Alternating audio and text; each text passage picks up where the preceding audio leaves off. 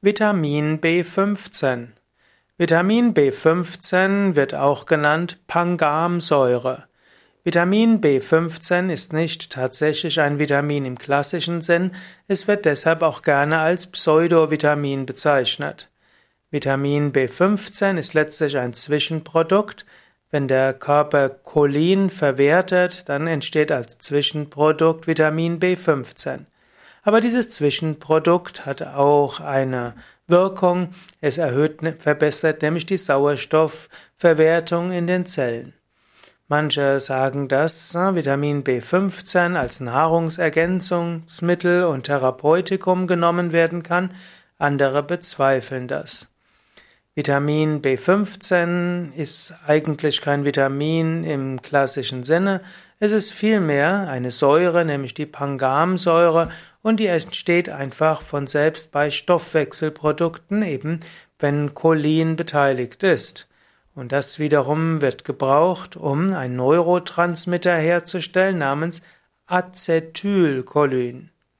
Manchmal werden im ja, bei den Nahrungsmittelergänzungsmitteln, bei Nahrungsergänzungsmittel Vitamin B15 angeboten und da heißt es, dass Vitamin B15 zu einer besseren Sauerstoffverwertung verhelfen würde. Aber ob das sinnvoll ist, ist bis heute umstritten. B15 findet man übrigens auch in veganen Lebensmitteln, zum Beispiel in Aprikosenkernen und Reiskleie. Letztlich braucht der Mensch normalerweise keine zusätzliche Gabe von Vitamin B15, wenn er gesund ist.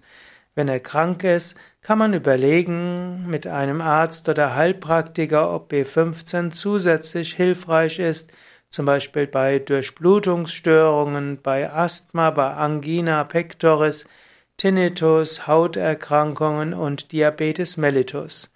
Letztlich ne, gehen manche davon aus, gerade in der orthomolekularen Medizin, dass B15 eben hilfreich sein könnte bei Erkrankungen, bei denen die Minderversorgung von Sauerstoff irgendwo mindestens eine Nebenwirkung ist oder eben ein Hauptsymptom.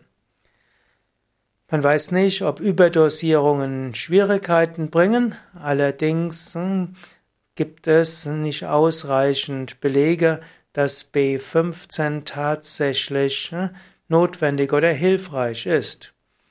Vielleicht noch ein paar weitere Quellen von Vitamin B15. Vitamin B15 oder mindestens die Pangamsäure ist enthalten in Hülsenfrüchten und Samen, auch in Hefe, in Kichererbsen, Sojabohnen, Kürbiskernen, Erdnüssen und Mais.